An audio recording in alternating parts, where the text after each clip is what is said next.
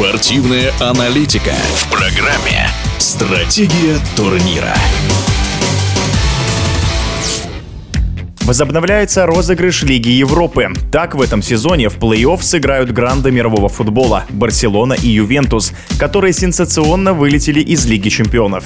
Оба клуба на бумаге выглядят фаворитами, но подходят к стадии матча на вылет в разных состояниях.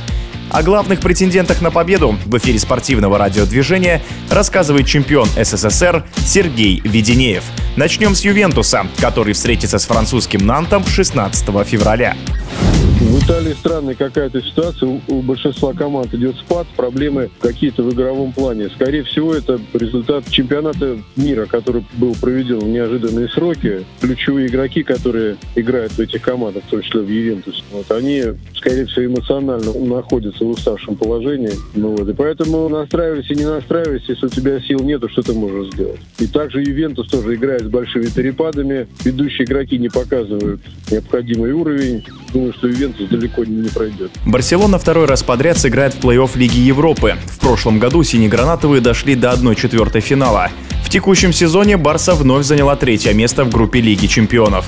О причинах такого невыдающегося результата делится Сергей Веденеев.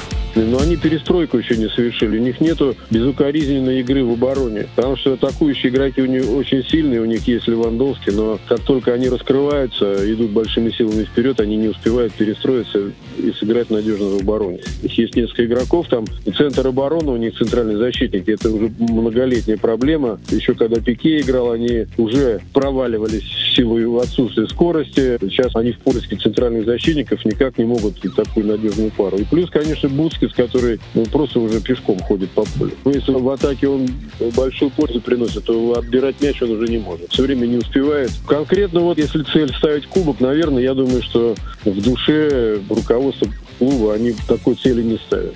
Мы прекрасно понимаем, что очень много молодых игроков на ключевых позициях. В обороне проблемы. В команде, конечно, они говорят, давайте, давайте. Но, с другой стороны, вот эта Лига Европы – это хороший полигон для проверки запасных. По 9, 10, 11 игроков, которые не имеют игровой практики. В Лиге Европы у них им как раз представляется возможность сыграть. В Барселоне жеребьевка преподнесла сильного соперника в 1-16 финала. Подопечные Хави проведут первый матч с Манчестер Юнайтед на своем поле 16 февраля.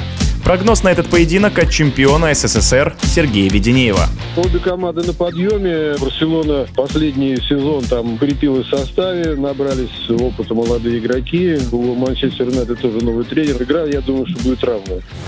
В эфире спортивного радиодвижения был чемпион СССР в составе ленинградского «Зенита» Сергей Веденеев. Стратегия турнира.